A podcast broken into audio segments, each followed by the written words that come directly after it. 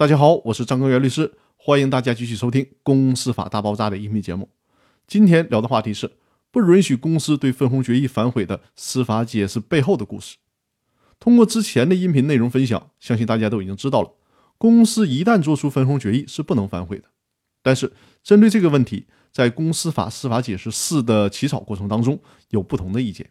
这种意见也可以说是争议，主要集中在。公司是否有权重新做出决定来否定之前的分红决议？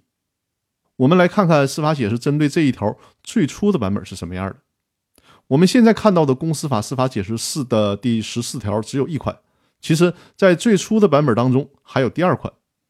这个第二款的内容就是股东大会决议的分配方案合法有效，但公司主张目前不具备实施分配方案条件的。应当召开股东会或者股东大会重新决议。公司股东会或者股东大会重新决议不予分配利润的，人民法院应当判决驳回原告股东的诉讼请求。你看，最初的版本是允许公司反悔的，但是呢，司法解释最终并没有采纳这个版本。主要的原因就在于，虽然公司可以自由决定利润分配的使用政策，也就是说，可以自由决定公司是不是分红、分多少红，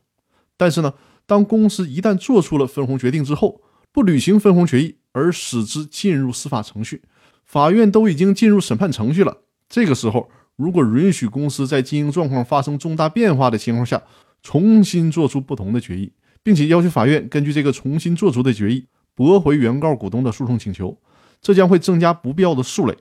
诉讼的诉，累赘的累，也就是诉讼负担的意思，而且。也有损司法程序的尊严。说白了，你这就是在忽悠法院。所以说呢，最终的司法解释的版本就是不允许公司对分红决议进行反悔。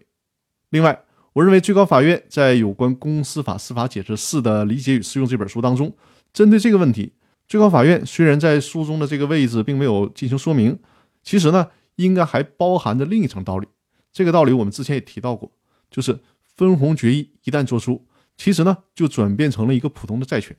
既然是普通的债权，就不应该是今天我承认欠你钱，明天我又做了一个决议不承认欠你钱了。这种逻辑在法律上是很荒唐的。所以说呢，我认为从这个角度说，也是取消这个司法解释最初版本的原因之一。最终总结就是，法律上是不允许公司做出分红决议之后反悔的。